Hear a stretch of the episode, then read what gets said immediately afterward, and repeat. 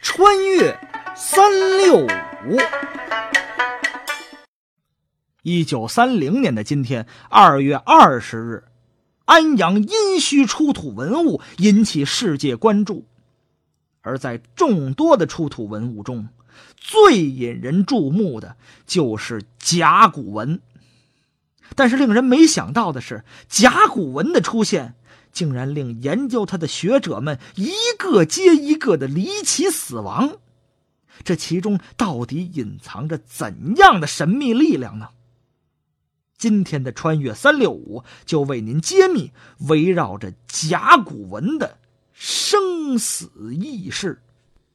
故事啊，还得从十九世纪末的一个深秋说起。话说这一天。有这么一位叫王义荣的书生到药铺买药，他见到药铺里有一味药叫龙骨，觉得这药啊名字有意思，龙骨，难道是龙的骨头吗？他就看这药，仔细查看龙骨的王一荣突然发现，一片拇指般大小的龙骨上有几个似篆非篆的清晰刻画。凭着雄厚的金石学功底，王一荣马上意识到，这刻画绝非寻常，当即安排家人到京城各大药店收这位龙骨。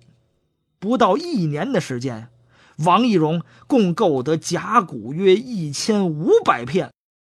然而，就在王一荣发现这甲骨半年之后，八国联军攻入北京。这位明清一时的大学者临危受命，负责京师团练事宜。很快，随着清军的节节败退，不愿做亡国奴的王懿荣毅然选择了自杀殉国。王懿荣带着对甲骨文的遗憾离开了人世，但是关于甲骨文的研究并没有因此停止。接手王懿荣研究的人是谁呀？这人叫刘鄂，哎，有的朋友可能觉得刘鄂这名字耳熟，没错，这位刘鄂就是小说《老残游记》的作者。然而，就在刘鄂对龙骨的研究初有成效的时候，他却以莫须有的罪名被袁世凯秘密拘捕，流放新疆。不久啊，就因为脑溢血而客死异乡。刘鄂死后。家里的甲骨文拓本被他的儿女亲家罗振玉看到了。这罗振玉同样是一位大学者，他对敦煌莫高窟的石室文字、古代金石铭刻、汉晋简牍都有过深入的研究。罗振玉极为惊讶呀，断言这是一种连古文字学家都没有见过的神秘文字。然而，他最关心的。不是甲骨上的文字内容，而是这些甲骨到底来自于哪里？因为只有弄清了出土地点，才能明白这些有字甲骨的背景和来龙去脉。一直以来呀，古董商为了垄断甲骨市场，对甲骨的出土地点往往是秘而不宣，所以。无论是王懿荣还是刘鄂，都不知道甲骨出土的准确地点。终于，从一个酒后失言的古董商口中，罗振玉听到了一个重要的地名：河南安阳城西北五里处，环河边上一个叫小屯的村落。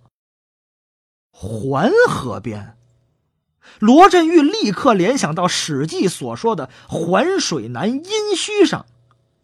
以及唐人《史记正义》所说的相州、安阳本盘庚所都及北种殷墟。经过研究，罗振玉很快得出结论：小屯儿就是商代晚期最稳定、最长久的都城遗址殷墟的所在地，而甲骨卜辞就是殷王室用于问卜之物。罗振玉对甲骨文出土地的考证，最终使甲骨文的研究进入了一个崭新的阶段。不久，他的身边又站出来一位杰出的学者，他就是《人间词话》的作者王国维。可万万没想到的是，王国维还是延续了甲骨文大师们难逃的悲惨命运，也走上了自杀之途。难道甲骨文所夹带的杀伐之气还没有消散？事情的转机出现在一九二八年，就在王国维自杀的第二年，刚刚成立的中央研究院开始对殷墟实行科学发掘，从此。围绕着甲骨文的死亡终于停止，但是接二连三的死亡之谜依然困扰着研究甲骨文的历史学家们。其实啊，这甲骨文大多刻在龟甲和兽骨上，目的只是记录占卜的结果，而且这些龟甲和兽骨大多也来自于同一个朝代——殷朝。所以，这甲骨文不是什么降头，也并非什么邪物。研究甲骨文的历史学家也好，文学家也好，他们的死啊，和甲骨文并没有什么联系，只是单纯的巧合罢了。好，感谢您收听今天的《穿越三六五》，咱们明天再见。